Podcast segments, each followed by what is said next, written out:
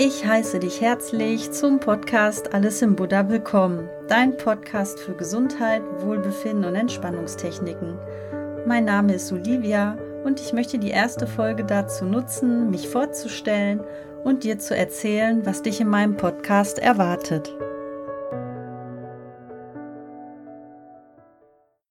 Ich freue mich so sehr, dich hier zu meinem Podcast Alles im Buddha begrüßen zu dürfen.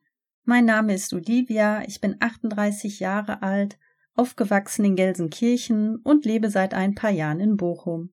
Ich arbeite als Fachinformatikerin für Anwendungsentwicklung und habe vor 15 Jahren einen Übungsleiterschein für Präventionskurse gemacht und zuletzt Kurse mit dem Schwerpunkt Rückentraining und Entspannung angeleitet. Wenn du meinem Podcast folgen möchtest, wirst du verschiedene Techniken zur Entspannung kennenlernen. Das sind von mir selbst geschriebene Entspannungsgeschichten, autogenes Training, progressive Muskelentspannung, Achtsamkeit und einige mehr. Außerdem wird es Interviews zu verschiedenen Gesundheitsthemen geben und Folgen, in denen ich einige Tipps und Ideen für einen entspannteren Alltag mit dir teilen möchte, die mir in meinem bisherigen Leben geholfen haben.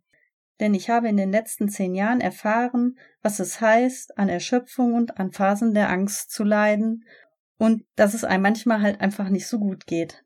Ich muss gestehen, ich war früher auch nicht besonders freundlich zu mir und bin ein recht verkopfter Mensch. Vielleicht kennst du das ja von dir auch.